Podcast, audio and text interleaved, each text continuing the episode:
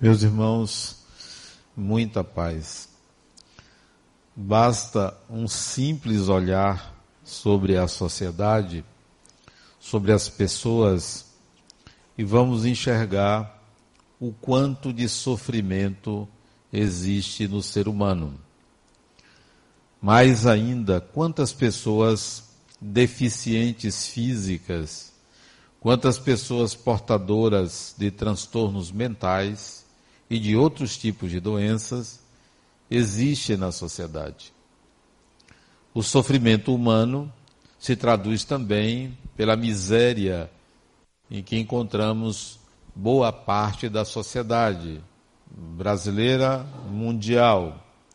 Abaixo da linha de pobreza, quase um terço da humanidade se encontra. Como justificar este sofrimento? Quando nós observamos uma pessoa com um defeito físico, sem uma perna, sem um braço ou algo semelhante, visível, a maioria pensa assim: fez algo de errado para merecer. Justificamos desta forma porque adquirimos, graças às religiões de matriz oriental, a questão do karma. E cuidamos desta palavra com toda certeza de que assim se processa. Porém, é preciso um outro olhar sobre o sofrimento humano.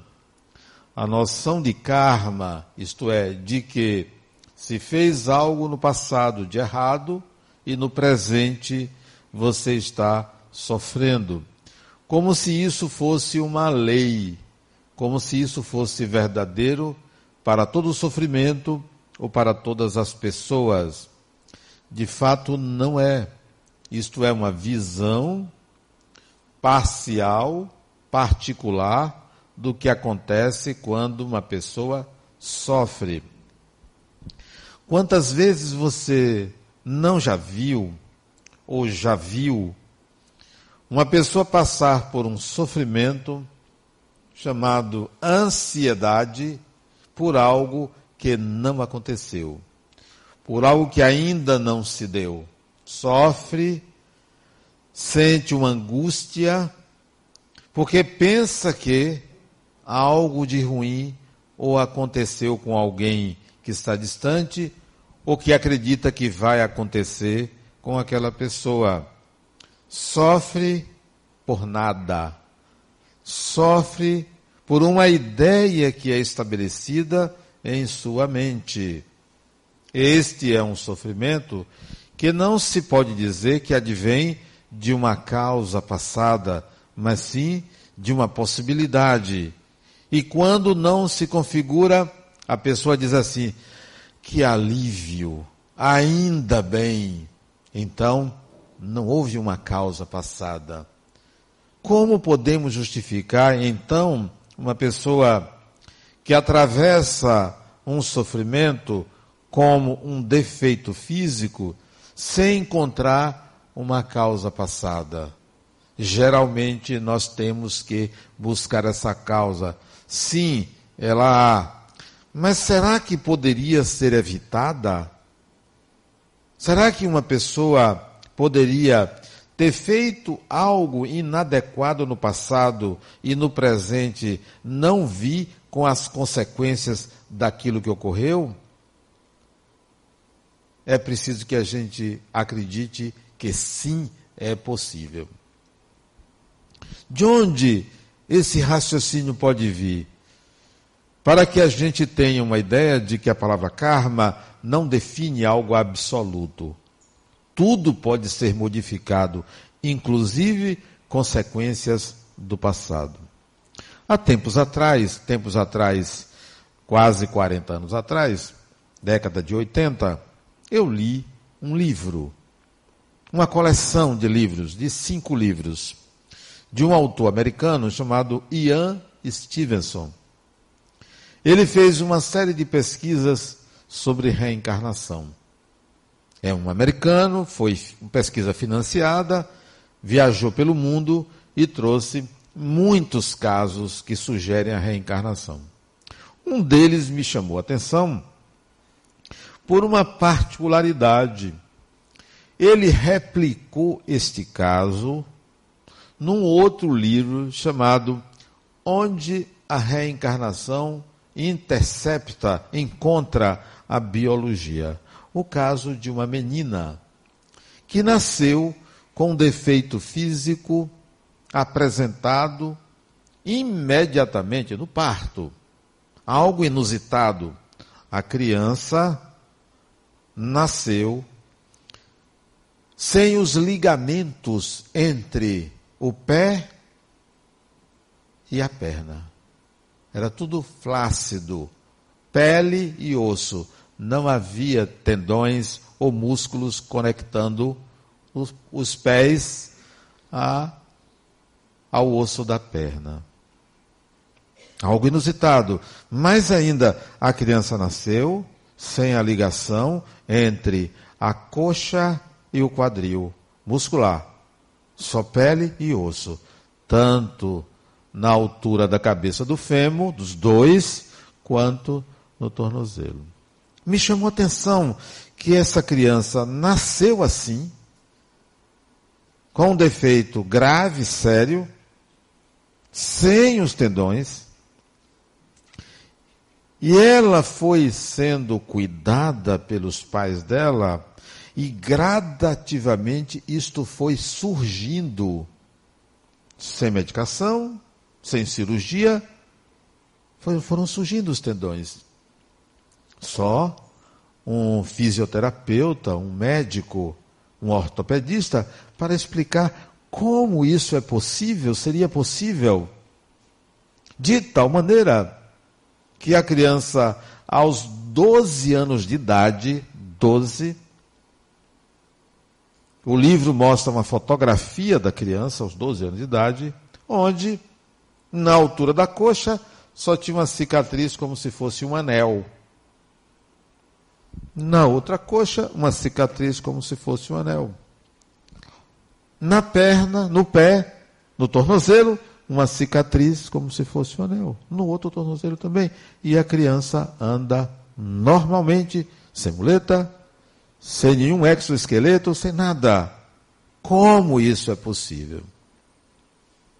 Aí vem as hipóteses. Esta criança por volta dos cinco anos de idade, ela chega para a mãe diz assim: Minha mãe, eu não sou daqui. Eu nasci em outra cidade. Uma cidade a mais de 400, 500 quilômetros de distância. Uma cidade desconhecida dos pais. Eu me chamava e dá o nome. Eu era um homem. E dá o nome do homem. E começa a contar uma história dela, por partes. Um dia um pedacinho, uma semana depois um outro pedaço, e o pesquisador vai e ouve da criança e dos pais toda a história. Eles eram de um país próximo da Indonésia, não me lembro porque li isso há muito tempo. E ela conta que ela tinha nascido numa cidade da Turquia, muito distante da Turquia. E que era um homem solteiro. Viajava de cidade em cidade vendendo bugigangas numa mala, feito um mascate. E um dia essa criança, um dia aquele adulto que a criança disse que foi, depois de um dia caminhando para vender as bugigangas dele, para num bar para tomar uma bebida. E conversa sobre o que ele fazia, que ele vendia coisas que ele era um vendedor, que ele era um mascate. Pois bem, bebe, sai do bar E em determinado ponto daquela cidade, ele se dá de cara com três homens que fazem uma emboscada, matam ele, cortam os pés, cortam o corpo, esquartejam ele, colocam dentro da mala e jogam no rio. E ele, ela, a menina, se lembra que foi aquele homem que morreu. Lembra com detalhes, dizendo em que rio, em que cidade, em que época, em que ano, em que dia, em que mês. Com detalhes. Então eu me perguntei, o que que aconteceu com esse espírito que desencarnou dessa forma e reencarnou com marcas do esquartejamento? Com marcas do esquartejamento. Sofrido não era o esquartejador reencarnado, era o, esquar, o escar, esquartejado reencarnado. Era homem, reencarnou no sexo feminino. Nenhum problema isso, natural. Os espíritos reencarnam ora como homens, ora como mulheres, mas são os mesmos espíritos, como diz Allan Kardec. E eu fui analisar esse fato. E no livro Aonde a reencarnação intercepta a biologia, ele apresenta um outro caso de um malfeitor, de um indivíduo que se lembra que era um ladrão. Ele fugia da França e foi, atravessou para o Marrocos, se eu não me engano. Ele com o irmão dele e mais outro malfeitor, marginal, um ladrão, é perseguido pela polícia, como ele iria ser morto pela polícia, porque estavam numa casa cercados. Isso século século XIX, isso lá atrás. Ele se lembra, um, um, outro caso esse, um menino, se lembra de que foi aquele malfeitor. E só ficou, o comparsa morreu, só ficou ele e o irmão. Ele propõe ao irmão se matarem para a polícia não pegar. O irmão aceita, ele mata o irmão dele, pega a espingarda, sentado, coloca a espingarda, o cano aqui, puxa o gatilho. O menino se lembrou deste passado. Reencarna, renasce com uma cicatriz abaixo do queixo, como se algo tivesse penetrado ali, a cicatriz era para dentro. E uma segunda cicatriz na cabeça, uma parte do crânio para cima, como se algo tivesse saído por ali. Ora, esse fato se deu numa encarnação, em outro corpo. Na encarnação seguinte, o corpo recebe marcas de nascença referente ao episódio passado. No primeiro caso, o da menina, não foi ela que fez nada ao corpo dela, foi o ladrão, o assaltante lá, o criminoso. No segundo caso, foi ele que se matou. Em ambos os casos, marcas de nascença. Vamos analisar a noção de karma aí. Por que, que a menina nasceu com marcas de nascença se ela não fez nada de errado? Se ela foi vítima? O outro suicidou-se. Então ele se matou, ele retornou com marcas de algo que ele fez contra ele, justificaria o karma. No segundo caso, mas no primeiro caso, não.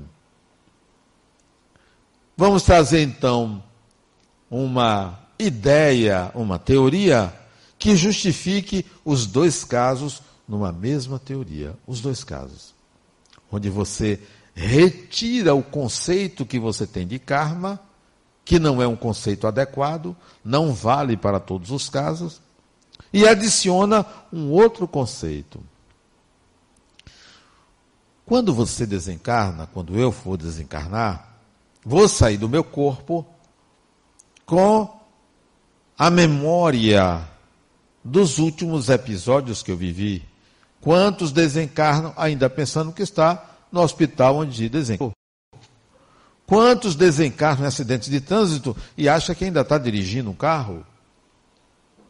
Os últimos momentos, eles ficam gravados na nossa memória.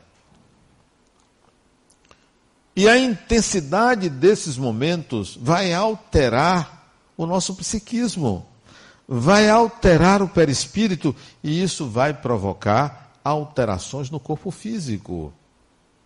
Pela intensidade do, do que ocorreu, não porque foi errado, não porque você atentou contra a lei de Deus, mas porque você gravou na memória alterando o seu psiquismo, portanto, o perispírito.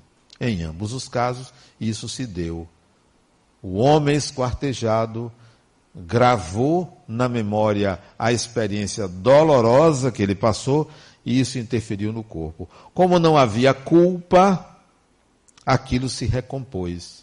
No outro caso, alterou o corpo físico porque havia culpa e não se modificou, não houve uma melhora.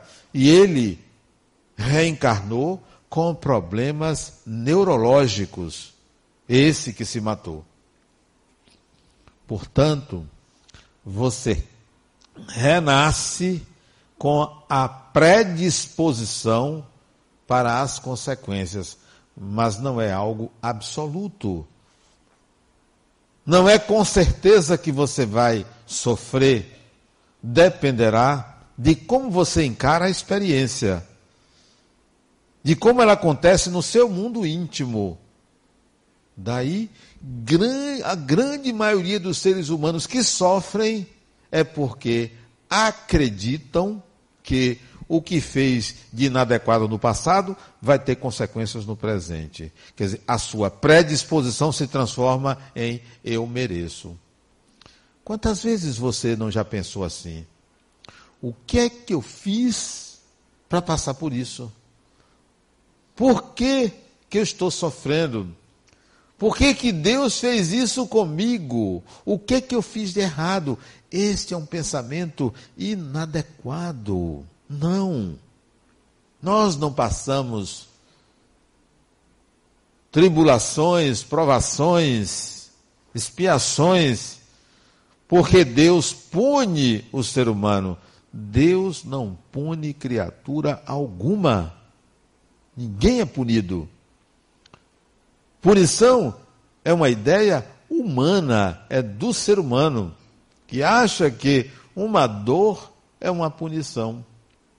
Uma dor é consequência de um mau funcionamento orgânico. E mau funcionamento orgânico, basta você comer uma comida estragada, você vai ver o que é dor. Há um mau funcionamento do organismo. Isso não é karma, isso não é punição divina, isso é desconhecimento de que estaria comendo uma comida estragada. Se tivesse um critério de higiene adequado, você não passaria por aquela dor. Se você não fosse uma pessoa ansiosa, você não teria angústia, você não teria sofrimento pela ansiedade, porque você não estaria antecipando algo que fosse negativo, você compreenderia que aquilo se dá por uma circunstância da vida. O modo como você entende a vida vai interferir se você vai sofrer ou não. Olha a experiência que eu vivi a semana passada. Semana passada eu viajei, viajei de avião. Uma empresa me contratou para ir fazer uma palestra em Itabuna. E eu disse: eu só posso ir quinta de tarde. Eles fretaram um avião e me pegaram três horas da tarde para eu ir fazer essa palestra. E fui, num bimotor. E o acerto foi: eu tenho que estar em Salvador no dia seguinte, 8 horas da manhã. Não tem problema. Combinei com o piloto, 6 horas da manhã, ele me pegar no aeroporto lá e me trazer aqui. Tudo combinado. E fui. Fiz a palestra lá, falei. 10 horas da noite, o piloto me procura. Senhor Adenauer, não sei se você notou, quando nós viemos para cá, um dos motores desincronizou. Eu vou lá saber o que é desincronização de motor. E se desincronizou, não desincronizou. Eu sei que eu cheguei. Vamos ter que consertar esse motor. Já chamei um mecânico de Salvador, ele vai chegar de manhã cedo. Ao invés de seis horas da manhã, podemos sair seis e meia? Bom, podemos. Não, porque ele vai consertar isso. É coisa de 15 minutos, meia hora a gente volta. Tá bom. Tudo bem. Cinco e meia da manhã, eu saí de Ilhéus para ir para Itabuna para pegar o avião, bimotor, bonito, metálico, né? Cor de prata. Cheguei lá no aeroporto, o motorista me levou. Cheguei seis e quinze. Chegou o piloto, o copiloto, o mecânico, abriram o motor. Eu não fui ver, fiquei lá numa sala VIP lá, teclando no meu tablet, enquanto eles consertavam lá o motor. Passa meia hora, eles voltam e me procuram. Não, não, é o seguinte, vai ter que abrir o segundo motor. Vai ter que consertar os dois. É mais uma meia horazinha, a gente viaja. Tá bom. Eram já 15 para as 7. Eu pensei assim: a gente vai sair daqui 9 horas. Vou ligar para Salvador, tomar minhas providências, que vou chegar lá 10 horas da, da manhã. E assim foi feito. 15 minutos para as 9, ele me procura: Denauer, vamos viajar. Vamos. Já consertou, e vamos. Entra ele, piloto, o copiloto, não, o mecânico, copiloto e eu. O avião era para seis lugares, éramos quatro. Liga o motor, liga outro motor. Na hora de sair, ele olha para mim e diz, Adenauer, sua intuição diz o quê? Olha.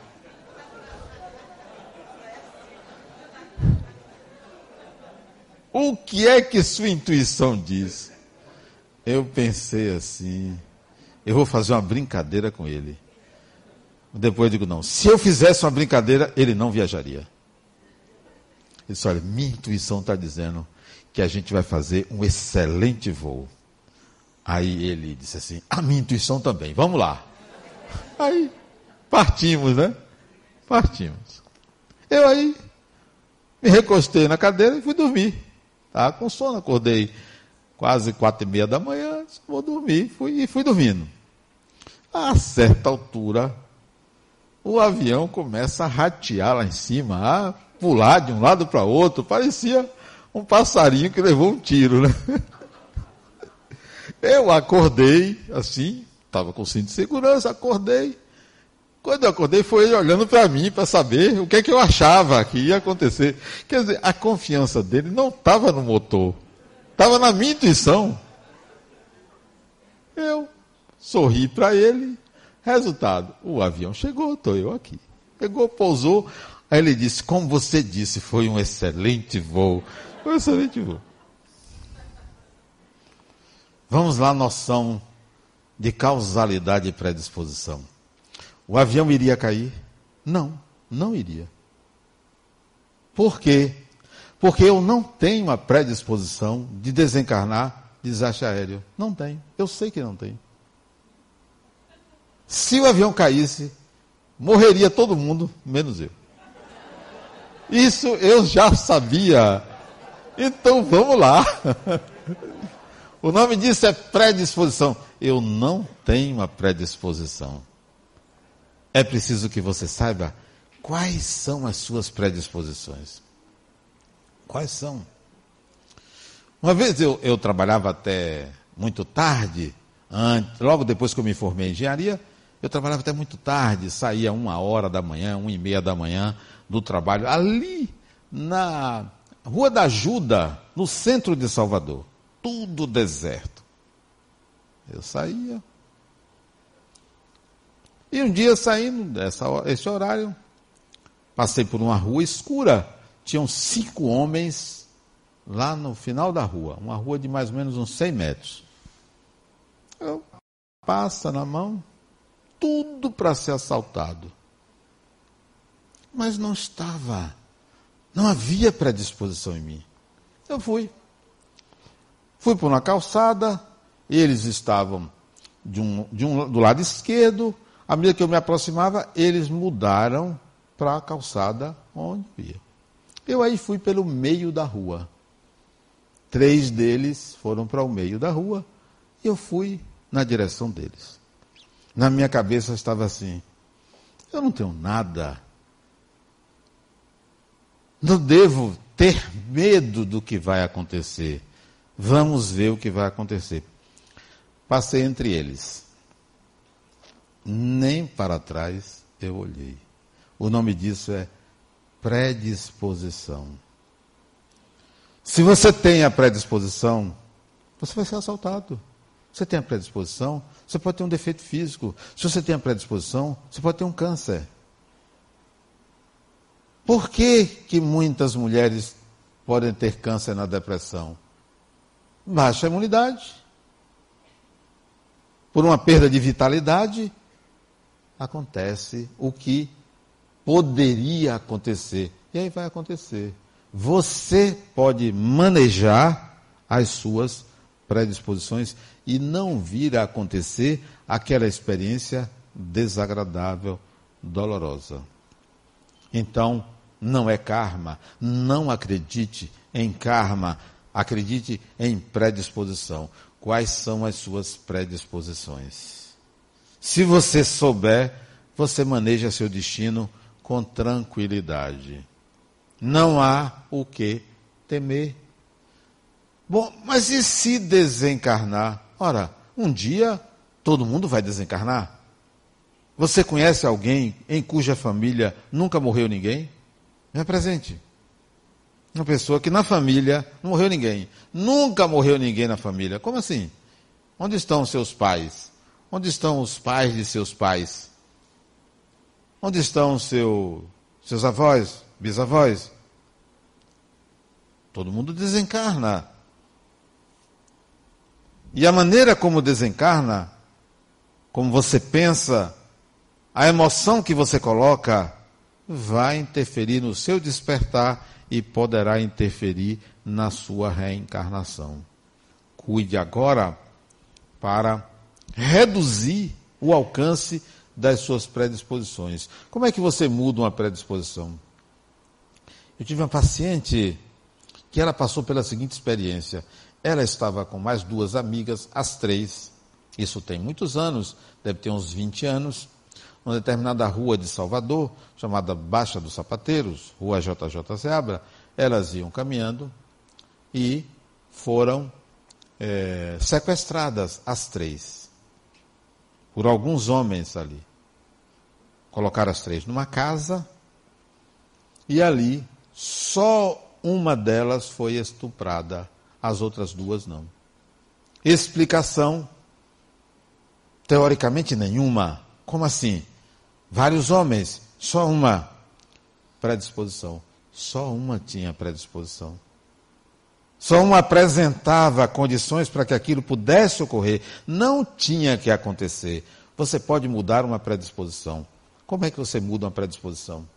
Atitudes, ideias, desejos, comportamentos, objetivos de vida, você pode modificar uma predisposição. Ora, se eu tenho uma predisposição como mulher para ter abortos naturais, um, dois, três, quatro, conheço pessoas que foram sete abortos naturais para conseguir na oitava vez, ter uma filha.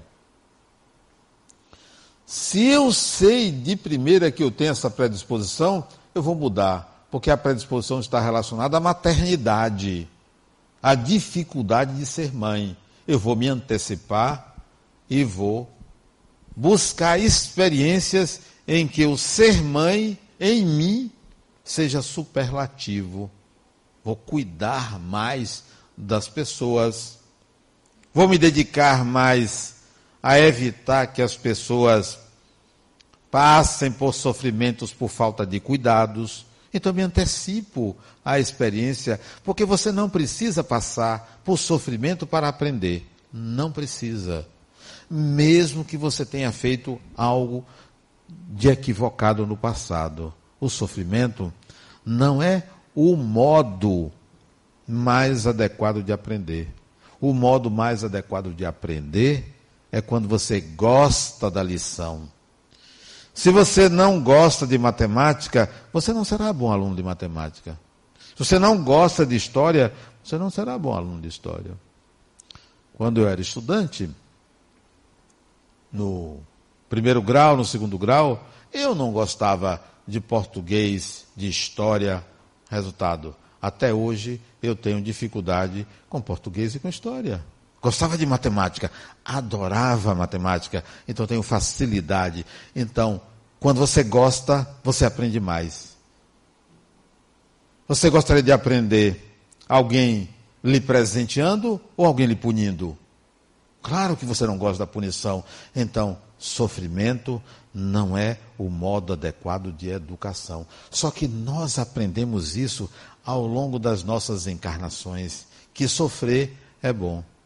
Que o sofrimento redime. Que o sofrimento faz você se aproximar mais de Deus. Como assim? Quem disse isso? Por que, eu tenho que aceitar isso?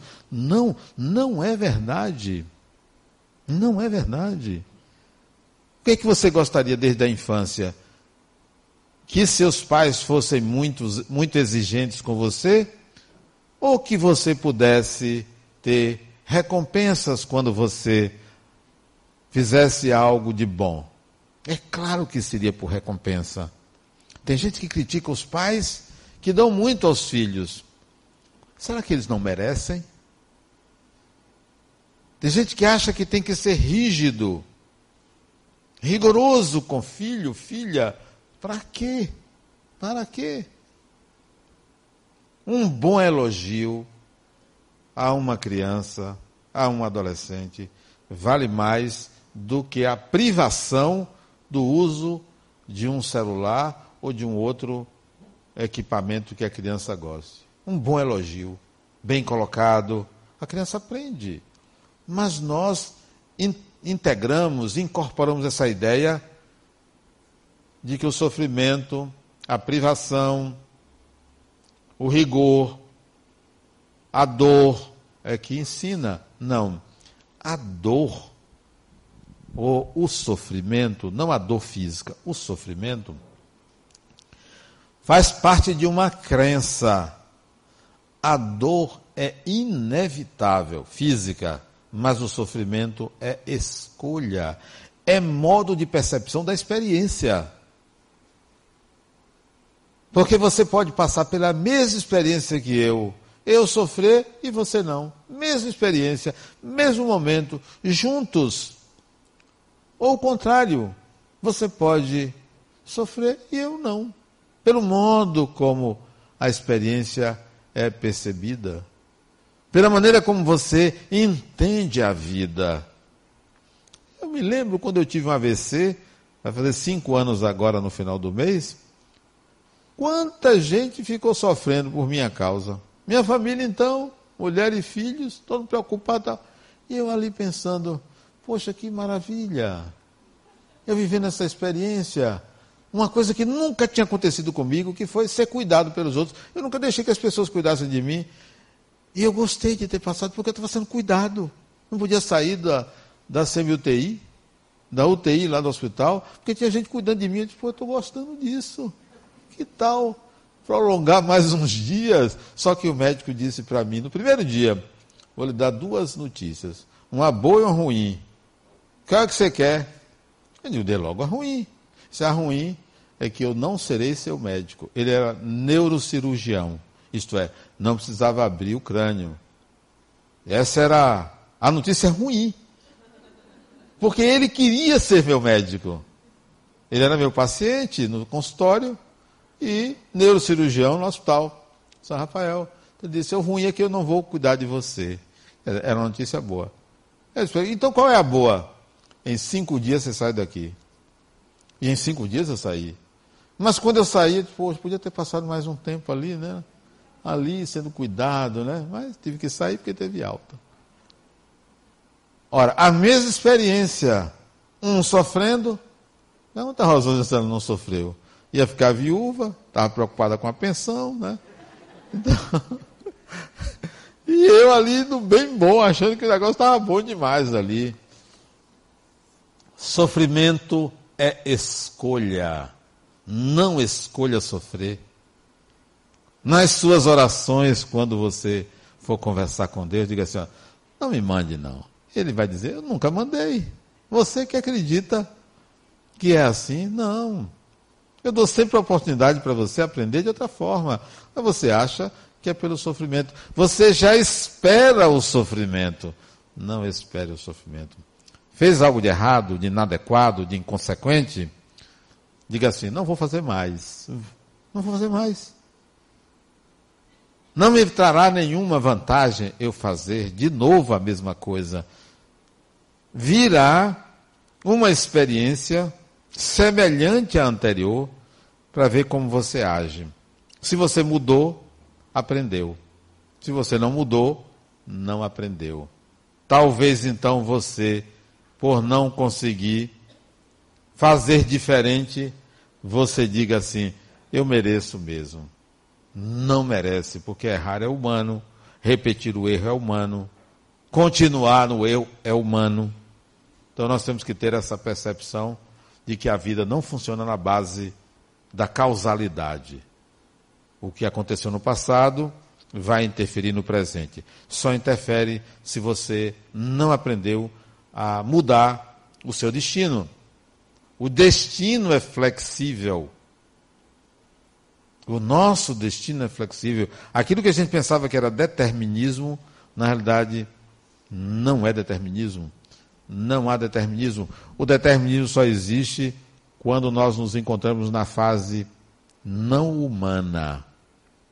Os animais são princípios espirituais que vão evoluir para a condição humana. O determinismo vigora neles. Não há um eu, não há uma consciência de si. Quando você adquire a consciência de si, quando você adquire a razão, você passa a fazer escolhas, escolhas mais adequadas, escolhas que não gerem predisposições. Há muitos anos atrás eu tinha uma amiga chamada Teresa Cristina. Até dei o nome da creche a ela, ao nome dela, Tereza Cristina, minha amiga. Ela desencarnou em 1994. Ela era enfermeira, uma jovem enfermeira. Um dia ela chegou para mim, ela adoeceu e chegou para mim e me disse: Adenauer, ela tinha 33 anos, 34 anos. Ela adoeceu e disse para mim: Adenauer, eu pedi a Deus que me desse condições nessa encarnação de eu sofrer tudo que eu precisava, precisasse sofrer para eu me libertar no futuro. Naquela época eu não pensava como eu penso hoje. Resultado, o que você fez de geração em geração. Não, não peça sofrimento. Fez alguma coisa nessa vida agora, fez alguma coisa que prejudicou alguém, que agrediu alguém, que mudou para pior a vida de uma pessoa, Pense assim: ora, se eu fiz isso, se Fulano está passando por isso, é porque merecia. Se eu fiz isso, é porque eu sou uma pessoa inferior, ignorante. Eu não vou fazer mais. Mais ainda, eu vou tomar atitudes para mostrar que eu já sei fazer diferente do que eu fazia. Vou pedir desculpas, vou pedir perdão. Se não for possível, eu vou ter atitudes que mostrem que eu evoluí, que eu cresci. Você não vai precisar pagar nada. Por exemplo, digamos que você roubou. Já tive um empregado aqui que ele roubou aqui. Seis mil reais. Há cerca de 15 anos atrás. Seis mil reais. Soube e chamei ele. Ele confessou que ele fez isso, ele tirava, ele tirou acho que em quatro ou cinco vezes seis mil reais. Ele trabalhava com dinheiro, tirava. ele confessou, arrependido. Eu pedi ele que escrevesse o que ele fez. Ele escreveu. E disse: O senhor vai me demitir. Eu disse: Não, não vou lhe demitir. Você é um excelente empregado. Eu gosto do seu trabalho. Quero que você continue. E ele continuou trabalhando. Quero até que você continue para poder pagar. Não só porque você é um bom empregado, porque você vai pagar. Eu quero que você fique quites com isso. Ele continuou trabalhando por mais dois anos aqui. Pagou a prestação, tudo que ele tirou. Ficou mais tempo aqui. Só saiu porque ele arranjou um emprego melhor. Ele tinha roubado. Confessou que tirou não disse que precisava, porque geralmente a pessoa diz que tem a mãe doente, né, a avó doente, tem que fazer uma cirurgia. Tem sempre uma desculpa assim para você dizer, poxa, justifica. Não justifica. Ele disse, não, eu tirei porque estava fácil e gastei. Ok. É ladrão, roubou. Problema nenhum. É um ser humano. Como é que ele resolve isso? Assumindo a responsabilidade do que fez, em primeiro lugar, ressarcindo o prejuízo que deu, segundo lugar. Terceiro lugar, nunca mais tirar nada de ninguém. Ele não precisa sair por aí dando dinheiro a ninguém para dizer que ele não é ladrão. Não precisa. Não é assim que se resolve. Trabalhe honestamente. Trabalhe honestamente. Resolva de uma outra maneira. Não queira soluções mágicas para uma evolução que depende do esforço, do sacrifício, do trabalho. E assim ele resolveu o problema dele. Não vai pagar, não vai ter uma encarnação no futuro onde ele vai ser privado de recursos, nem vai para o inferno, o céu, porque isso não existe. Isso está na nossa consciência.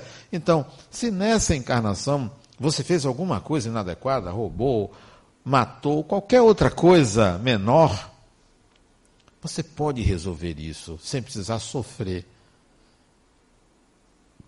Não é esconder isso como se não tivesse acontecido nada. Aconteceu, está na sua consciência. Confesse isso para alguém. Confesse. Liberte-se da culpa, confesse-se.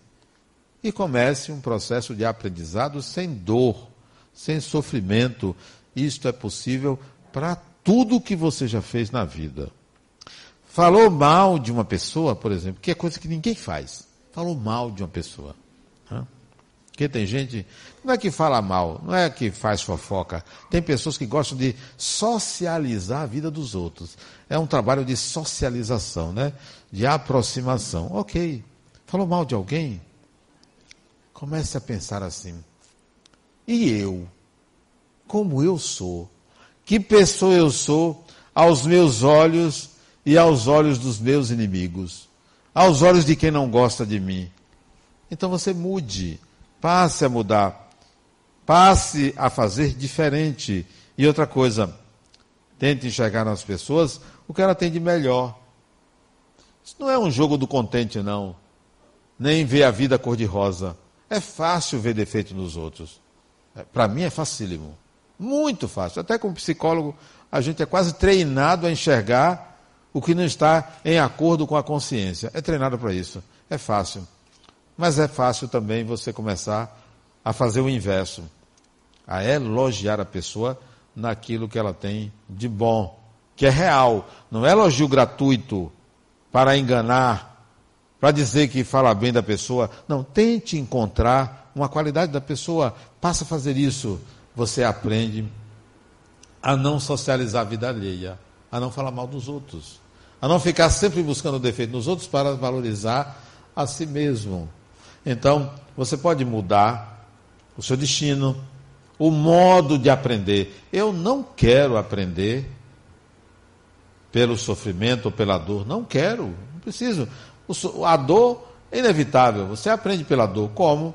Está doendo, você vai no médico.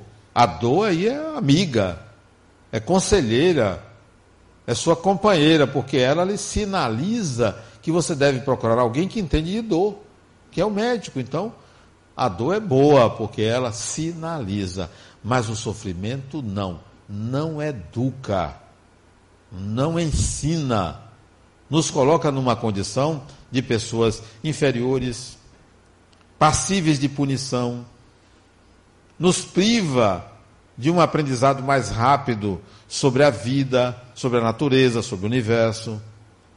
Então, não queira sofrer.